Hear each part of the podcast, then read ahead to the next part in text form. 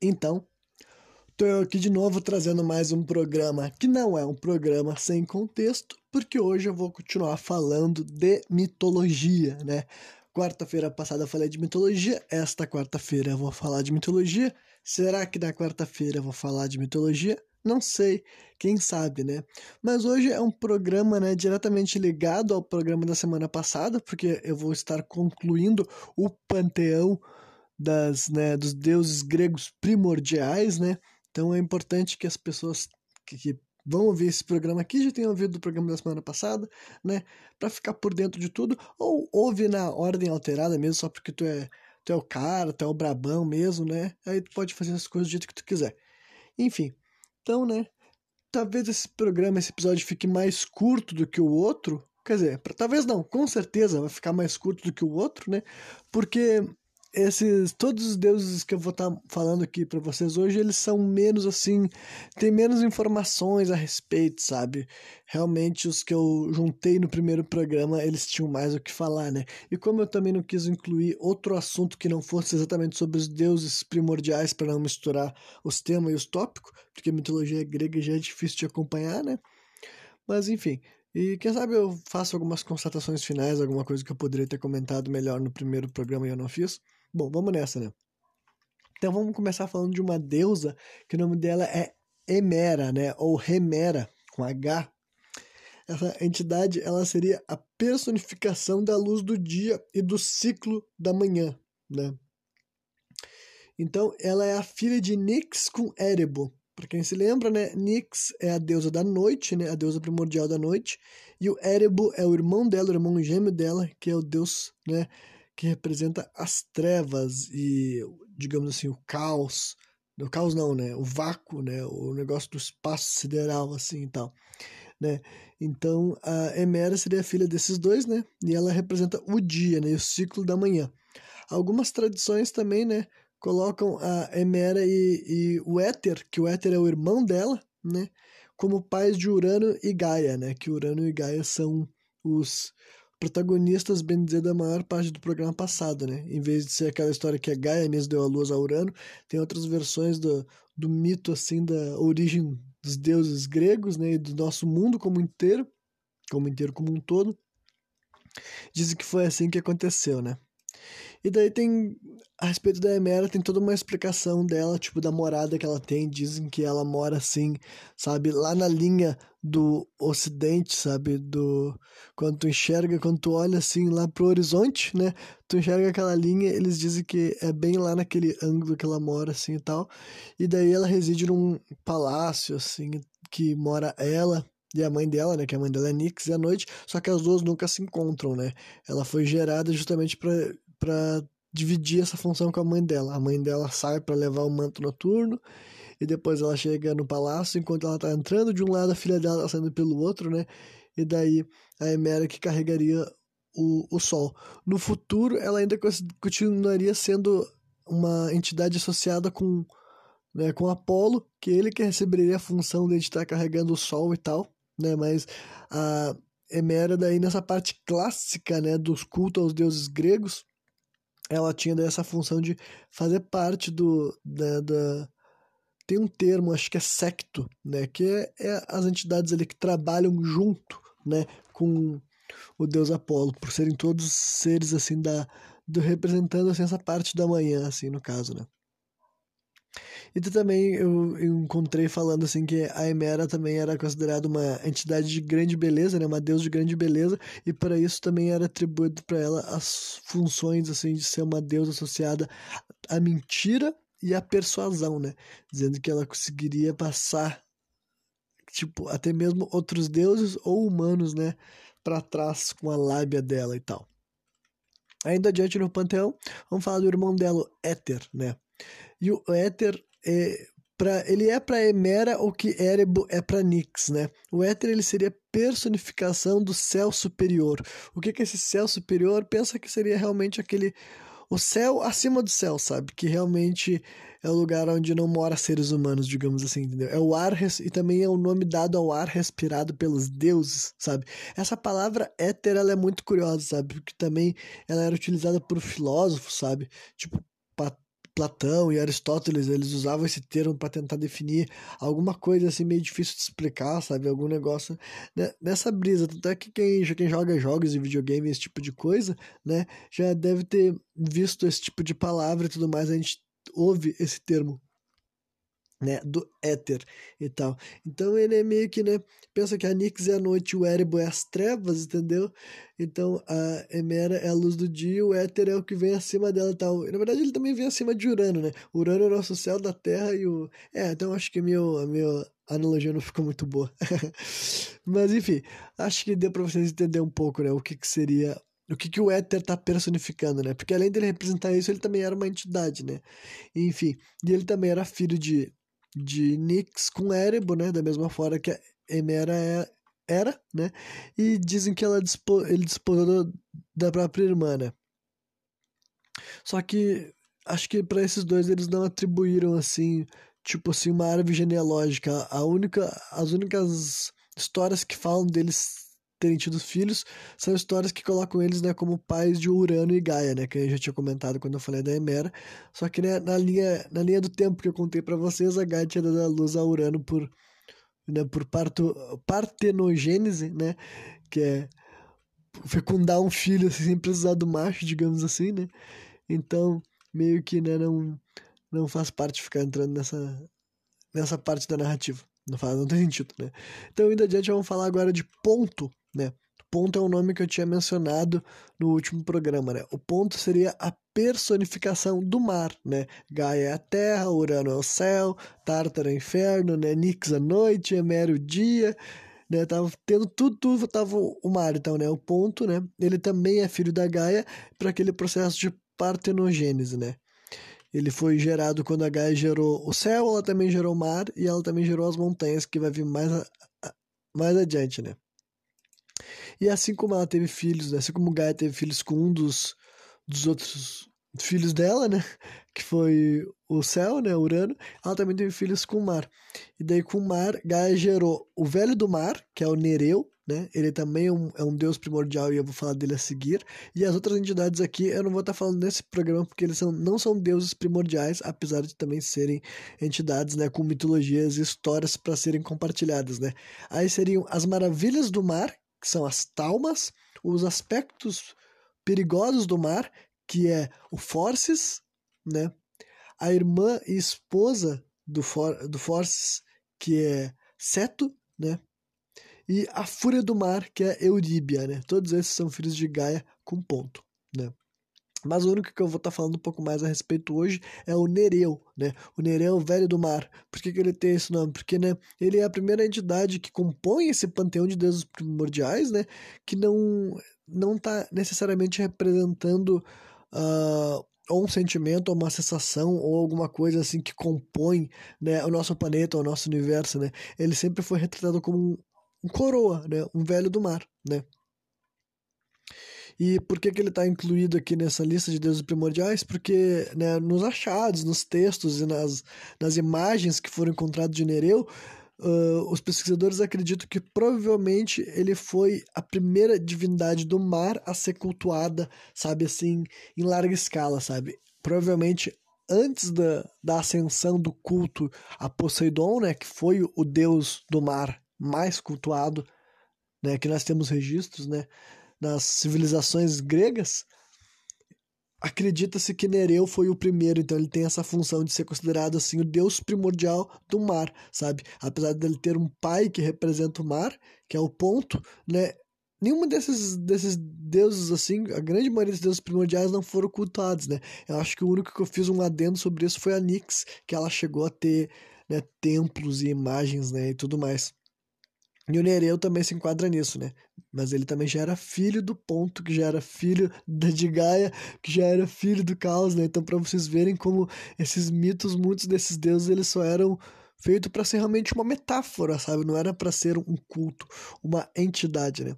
Aí falando um pouco mais sobre quem foi Nereu, né? É dito que ele casou-se com a Oceanide Doris, né? A Oceanide, as Oceanides eram 3 mil filhas que o oceano teve com a Tétis, que são dois titãs, né? Eu vou falar mais sobre eles nos programas a respeito dos titãs, né? E daí o Nereu casou com a Doris, né? E ele foi pai de 50 filhas, que eram as Neríades, né? Dá pra ver que é uma junção da palavra Nereu com Oceanide, né? Ele teve 50 filhas e ele teve um filho só. E o filho dele se chamava Néretes, né? Dizem que o Nereu ele reinava no subterrâneo. No subterrâneo. Como assim, cara? ele Isso que eu tô lendo, né? Pra ver como eu me embaranei mesmo. Né? Mas não, ele reinava no Mediterrâneo, no mar Mediterrâneo, né? Que é um mar ali que já era muito importante, principalmente no, no período né, do Império, do Império Grego, porque ele era um mar que ele ligava tanto a Europa com a África quanto com a Ásia, sabe? Era um mar que pegava em todos os continentes conhecidos né, naquela época, digamos assim, né? E, né, e principalmente na região do Mar Egeu, né? O Mar Egeu era tido como o lar do Nereu, né? E o Nereu era conhecido também pelas suas virtudes, pela sabedoria, né? É dito que ele tinha o dom da profecia, né? E como vários deuses, ele tinha capacidade de mudar a sua aparência, né? Se tornar o que ele quisesse, quem ele quisesse, né? Ele ajudou vários dos heróis gregos, inclusive o mais famoso de todos, que é quem, né? Hércules, né? Ou Heracles, que era provavelmente assim que ele era conhecido lá naquela época lá e tal, e não de Hércules, né? Enfim, e em artes, né, é dito que. Ah, dito não, é visto, é possível tu ver, né? Tem, existem imagens do Nereu, existem, né, não só estátuas, mas também pinturas e jarros e tudo mais, né? Então, o Nereu geralmente ele era representado segurando um tridente, né? Com uma cauda de peixe e tendo cabelos e barba feito de algas marinhas, né? Que é uma representação bem típica de vários deuses, assim, que representam, né? A parte do mar, do oceano e tal. Né? Então achei bem interessante saber que esse Nereu provavelmente foi o primeiro deus marinho né, a receber culto. Aí, continuando nos deuses marinhos, existe mais um deus primordial que representa as águas, que é a Thalassa, sabe? A Thalassa, é, hoje em dia, ela é reconhecida como uma das primeiras personificações femininas do mar Mediterrâneo, né? Então, ela seria filha de Éter e Hemera, ah, então aqui encontrei mais um filho deles, né? Seria filho de Éter e Emera, sabe? E juntamente com um ponto, né? Ela foi mãe de todos os peixes e animais marinhos, né? Os dois juntos, né? No caso, um é um mar e o outro também, entendeu? É como se cada um deles fosse uma parte do mar. Vamos, fazer, assim? Tá de boa? Pode ser, né? Então, os dois juntos, né? Eles pegaram e eles deram a luz, assim, a todos os peixes e animais marinhos. E além disso, a Thalassa e o, e o Ponto foram pais de, da ninfa Halia, do gigante Egeon, ou Egeon, que ele seria a personificação do mar Egeu, né? E também dos nove, nove Telquines. Telquines são os monstros marinhos, né? Que eu não vou estar tá desenvolvendo nesse programa também, porque eles não são deuses primordiais, né? E daí dizem, né, que foi... Tem histórias que dizem que aquele sangue que... O mesmo sangue de quando... Né, vamos voltar pro Urano. Urano perdeu o pênis, né? Ele foi castrado né? Perdeu o pênis e as bolas. Aí naquele momento que Cronos está arremessando os testículos dele para o mar e faz com que do, do sangue dele daí nasça uh, o sangue, o sangue de, do, do, dos testículos dele que caiu na terra, né? em Gaia, né? Nasceu os gigantes e outras criaturas que agora não me lembro, né? E daí do, do sangue dele que caiu no mar, além do testículo ter se tornado Afrodite, o sangue teria dado a luz a uma é uma entidade chamada Dione, né? Que eu também não vou desenvolver aqui porque ela não é uma deusa primordial, né? Em outras versões dessa história, Dione daí é considerada uma Oceanide, né? Ela deixa de ser, ter nascido nesse processo e coloca a Thalassa como a mãe de Afrodite e Urano. Daí, no caso, Afrodite e Urano não. A mãe de Afrodite com Urano, né? Daí nessa história, a Thalassa teria, né? Reproduzido com Urano de uma maneira mais convencional, ao invés de ter tido só o sangue dele derramado sobre ela. Né? Então essa Thalassa também é uma entidade primordial do mar, né? E depois disso temos os Oreias, né? Os Oreias é outro outro deus primordial que veio de Gaia, né? Com aquele mesmo processo de dar a luz sem sem ter relacionamentos tal com ninguém, né? Então os Oreias eles seriam, portanto, irmãos de Ponto, irmão de Urano, né? Tecnicamente também seriam irmãos dos Titãs, porque o pai dos Titãs é Urano, que é irmão deles. Então, né? Seria é, é complicado. então, mas o que, que seriam os Oreias? Eles são as personificações das montanhas, né? Para os gregos antigos, cada uma das montanhas recebia um nome, e esse nome, além de representar a montanha em si, né, representava uma entidade que representaria aquela montanha, né? Daí eu vou estar tá lendo para vocês o nome de cada uma das montanhas, mas também assim vou mencionar daí as que tiver algum adicional interessante eu vou mencionar, né? As que não tiver só vou só vou falar o nome mesmo e era isso. Então vamos lá. Começar pela montanha Athos, Athos e depois tem Silene, né? Essa daqui é uma montanha da Arcádia e que é dito que foi o local do nascimento do deus Hermes, né? Hermes é um deus olímpico já. Aí depois vamos seguir as outras montanhas, tem Citerão. Aí depois tem Dicte. Dicte é uma montanha da ilha de Creta, que é o local de nascimento de Zeus, teria sido essa montanha aqui, né? Então, bem importante na história deles, né? Depois temos Etna, temos as montanhas Remo e Rodope, ou Rodope, a montanha Helicon, a montanha Ida, Nisa, né? E depois temos essa aqui que é bem famosa, que é Olimpo, né? Olimpo, vocês devem saber que é a morada dos deuses, né? Por isso que eles chamam de deuses olímpicos. Então, né, essa montanha existe, né? De verdade, não é só uma montanha metafórica, no caso. E ela é a montanha mais alta da Grécia, né? Fica na região da Tessália. Então não foi escolhida por um acaso, né? Ou, né, ou quem sabe não foi escolhida, quem sabe ela é chamada de morada dos deuses do Olimpo, porque os deuses realmente moraram lá, pô. Enfim, aí depois tem montanha chamada Otris, que fica na região de Males, fica ao sul da Tessália, né? E essa montanha de montanha de Otris foi usada pelos titãs durante a Titanomaquia, né? Que a Titanomaquia foi a guerra dos titãs contra os deuses olímpicos, né? Que vai vir mais adiante. Aí depois falta as montanhas de Parnes, de Parnasso e Timolos. E essas seriam essas daí. Cada uma dessas montanhas também são, né, um dos deuses primordiais, né? Entra para essa lista toda e tal. Mas eles são tratados daí só como um nome só para simplificar, né? Os Oreias, né? E por fim, a última deusa primordial que eu vou mencionar no programa de hoje é a Réspera.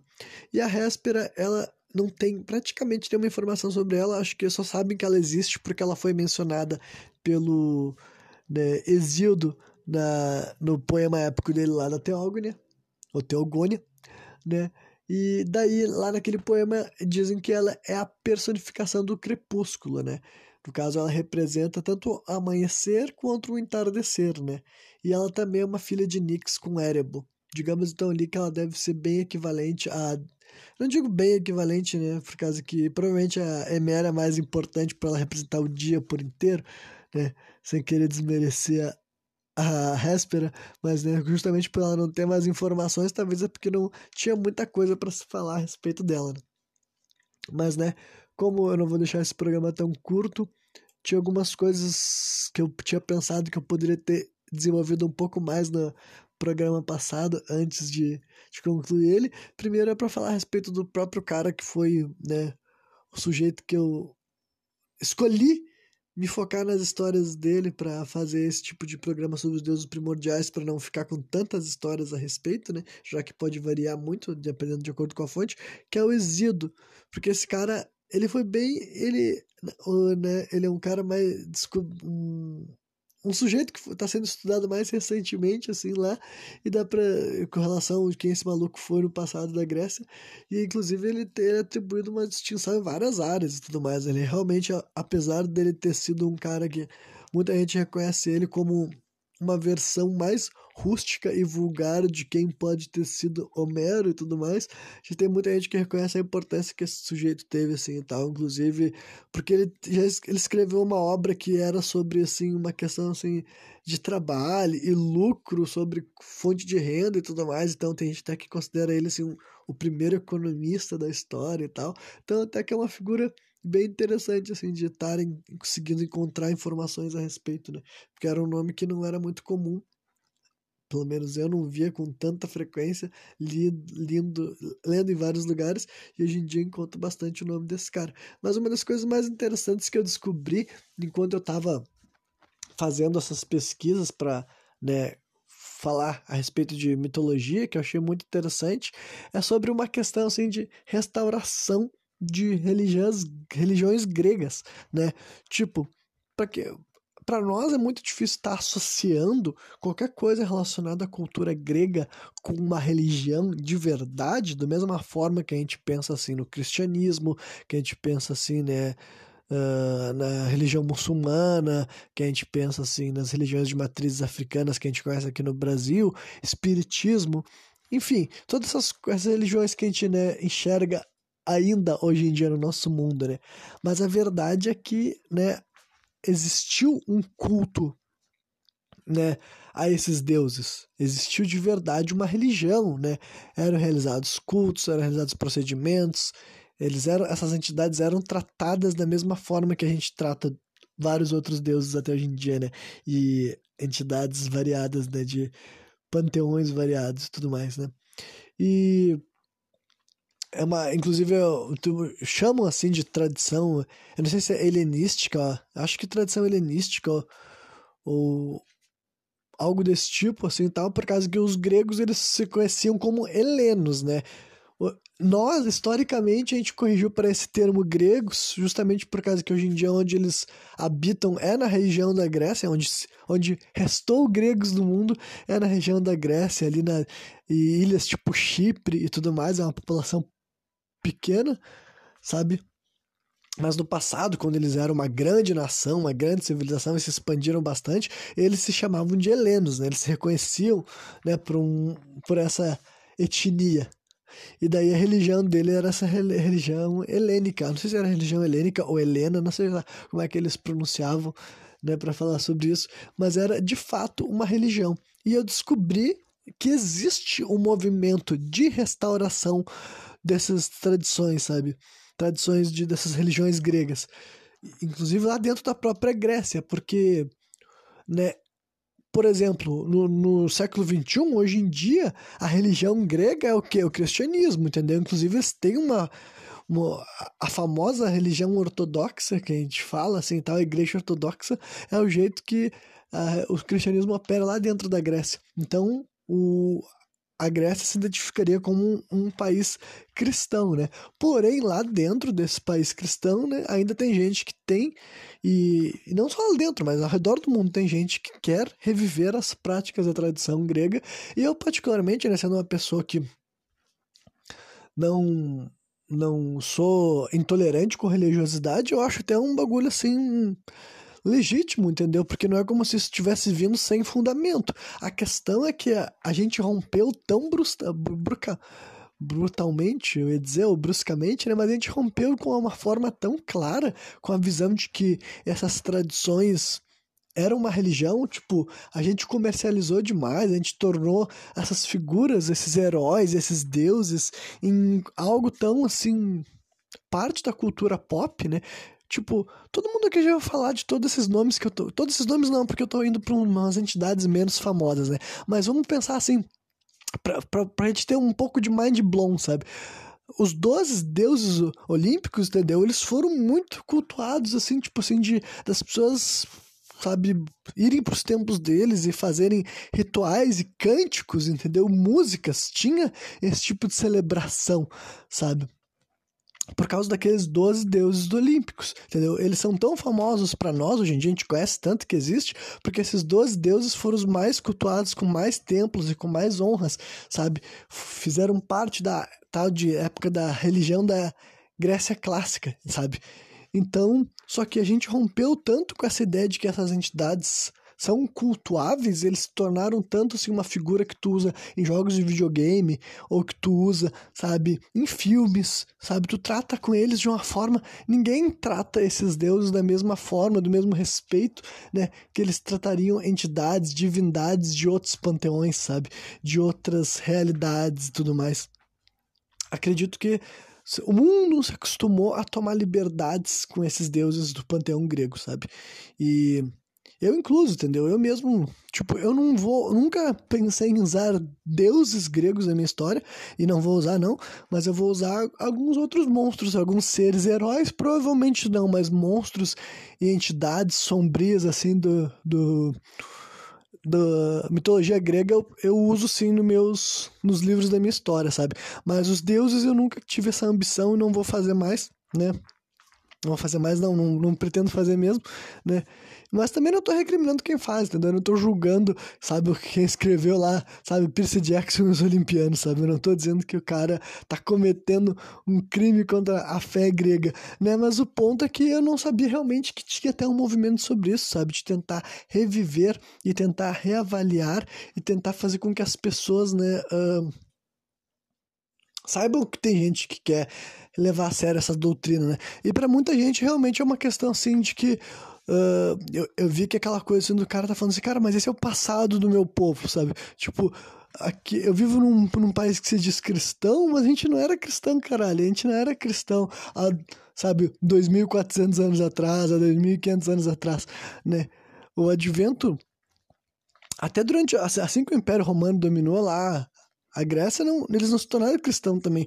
Foi já um bocado de tempo depois de morte de Jesus Cristo que a região da Grécia lá foi se tornar cristã, sabe? Então, inclusive eu até fiquei sabendo que teve até uma polêmica em 2004, que foi quando foi ter aquelas Olimpíadas em Atenas, sabe? Por causa que tem uma, uma associação já, assim, né, de defesa desses direitos da, e da não sei se é direitos que se fala, não sei como é que se, se organiza em torno disso, né? Mas um bagulho referente, assim, a educar e espalhar essa palavra, assim, dessa, dessa, da religião grega não, não cristã, sabe? A religião grega que seria, hoje em dia, seria taxada de paganismo, né? Hoje em dia, esse tipo de culto seria mais perto de um culto pagão do que qualquer outra coisa, né? Mas enfim, em 2004, essa, essa associação entrou em contato com o Comitê das Olimpíadas, porque eles queriam que fosse mencionado só a questão dessa. De, tivesse menção aos deuses e tudo mais, sabe? E a, a comissão deu risada, né? Não sei se deu risada, não sei se foi assim que fizeram, mas não deram bola e fizeram uma declaração, tipo, com um viés cristão, sabe? E daí o cara até. Eu vi até um, um artigo, assim, né? Um bagulho escrito que de uma crítica de um dos caras que reclamaram disso lá na época que teve essas Olimpíadas lá em 2004, né? E o cara falou assim: "Mas vocês estão, como é que vocês vão fazendo jogos olímpicos, sabe? Jogos olímpicos, vocês estão realizando Olimpíadas e vocês vão negar os deuses que foram, tipo assim, esses jogos acontece, aconteceram para homenagear os deuses que vocês estão negando a existência. E daí, tipo assim, cara, isso daí para mim foi um argumento muito bom, sabe? Honestamente, quando eu ouvi esse tipo de raciocínio e minha mente ficou meio até confusa. Eu fiquei assim, olha, faz um bocado de sentido, né? Porque a gente chama de Olimpíadas e tudo mais, porque é uma tradição que começou na Grécia Antiga, né? E começou na Grécia Antiga por causa dos deuses olímpicos. Não começou na Grécia Antiga por causa de Jesus Cristo, sabe? Não começou na Grécia Antiga por causa de mais nada. Começou na Grécia Antiga por causa dos deuses olímpicos, sabe? Então, eu penso realmente é muito bugado, né? Que tu vai, tu vai, nós estamos em 2000, nessa época era 2004 quando foi ter essas Olimpíadas lá, né? Não sei se é 2004, posso estar errando a data, tá ligado? Porque eu, né, eu não fiz, a, eu não pesquisei de novo antes de estar gravando aqui esse momento, mas foi uma Olimpíada que aconteceu nesse milênio, né? Lá na Atenas. Eu sei que teve porque eu me lembro que teve a Atenas 2002, 2004, 2006, 2008. Ah, foi por aí, gente. Pesquisei que vocês vão ver, né? Mas enfim, é bem bizarro imaginar isso, né? Que nós estamos realizando Jogos Olímpicos nesse milênio, no lugar onde a tradição dos Jogos Olímpicos começaram. Só que hoje em dia a gente se nega a reconhecer os deuses que originalmente esses jogos foram feitos para celebrar eles, entendeu? Os Jogos Olímpicos eram por causa dos deuses do Olimpo, sabe? E daí eu fiquei assim, cara, eu achei bem interessante, entendeu? E né, eu nunca tinha pensado realmente que existia, sabe, um movimento assim, uma realmente, né, e daí pesquisando sobre isso eu vi que tem para várias outras culturas e para outras culturas eu até já sabia. Eu sei que tem gente que já organizações e tudo mais que falam sobre reviver o culto nórdico, né, os cultos pagões de modo geral, aos deuses nórdicos que também já foram cultuados como deuses, né? E todas várias outras tradições assim, cultura celta tem esse processo assim, né?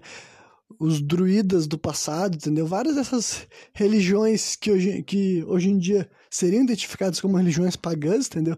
Que foram religiões que foram, digamos assim, mortas e tiradas do poder, né?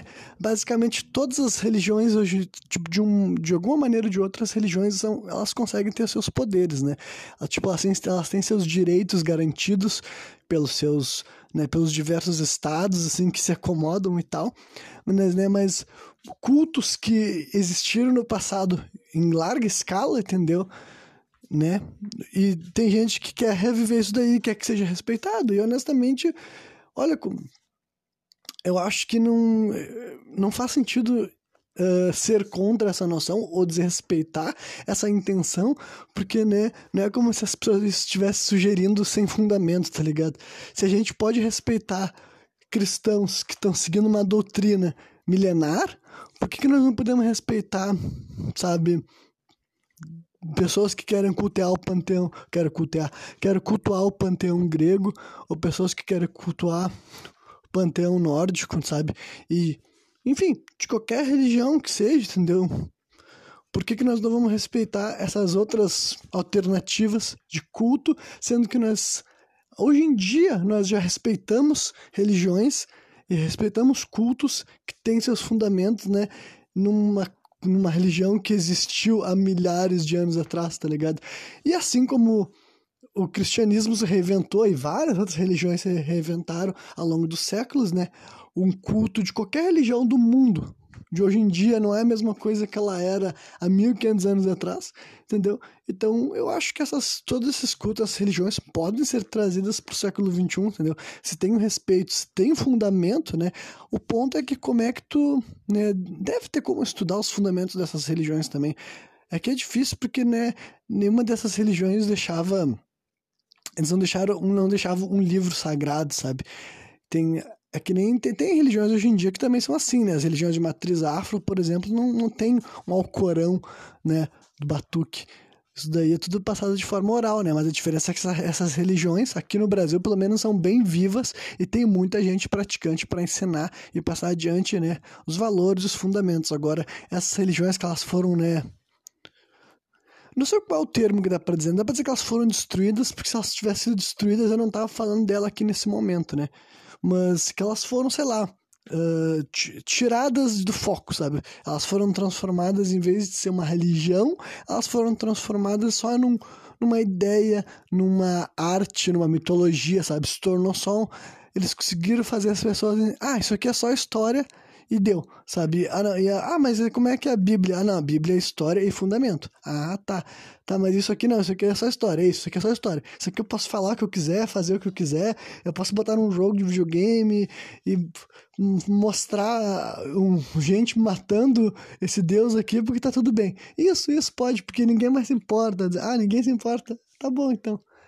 Então, enfim, né? Era isso que eu queria falar sobre isso porque eu já falei bastante sobre uh, os deuses primordiais, mas né, e eu não queria estar tá trazendo outra outro assunto relacionado à mitologia grega que não fosse os deuses primordiais para não ficar misturando os assuntos, né? Para não ficar aglomerando as ideias. Então, né, somando esse programa e o programa anterior, o programa passado, agora vocês podem dizer que vocês sabem praticamente todos os deuses, gre todos os deuses gregos primordiais, né? Tirando aqueles outros de outra outras origens de, de concepção do universo que existem, mas eu não vou aprofundar aqui. Outro dia eu explico para vocês quais são as outras visões de início de universo existia lá na cultura grega antiga, né? E esse segundo, e pelo menos agora vocês vão saber quem foram os deuses primordiais, né? A maioria deles eu não conhecia, entendeu? Acho que realmente são informações novas, são informações modernas. Praticamente só Gaia e Urano que eu conhecia mais ou menos, tá ligado? Gaia era que eu conhecia melhor e Urano tinha uma noção de que ele também era um deus antigo assim tal. Mas agora a maioria desse outro pessoal ali que li pra vocês, cara, olha, eu fazia a menor ideia de que era essa gente, não sabia a menor ideia que existia. Nem Nereu, sabe? Que Nereu? Eu só conhecia Poseidon, Nereu. Pff não conhecia nada dessas entidades, né? Mas assim, para mim é muito interessante, eu gosto de uh, ouvir essas histórias, pensar a respeito, aprender em parte, né? E também confesso que esse programa aqui ficou com um pouco parecido com o Sem Contexto, né? Principalmente nessa questão das restauração das religiões gregas, mas né, eu acho que era pertinente comentar num episódio de mitologia, porque daí, sei lá, quem estiver me ouvindo é tipo de gente que já conhece a mitologia grega, ou pelo menos está conhecendo um pouco agora, então vocês vão descobrir que existia esse movimento, porque eu realmente achei bem interessante, sabe? Eu fiquei bem surpreso que esse tipo de coisa existia. Agora eu tô pensando que eu devia ter comentado isso em um programa sem contexto mesmo, para mais gente ouvir, provavelmente. Ah, foda-se, talvez um dia eu vou repetir, porque eu adoro me repetir sobre aquilo que desperta a minha... A minha ah, Nossa, que horror, esse cenário tem que acabar. Não, mas provavelmente quando eu ler mais a respeito sobre isso, tiver mais informações desse movimento de reviver essas práticas, eh, não só gregas, né, mas de outras religiões que deixaram de ser né, proeminentes, eu posso estar comentando daí também num programa sem contexto, então tá tudo bem, né? Então é isso aí, espero que vocês tenham curtido esse programa, não sei quando que eu vou falar de mitologia de novo, mas vou tentar falar, porque é um assunto maneiro e interessante mesmo, né? E sexta-feira eu vou estar de volta novamente, trazendo mais um programa sem contexto.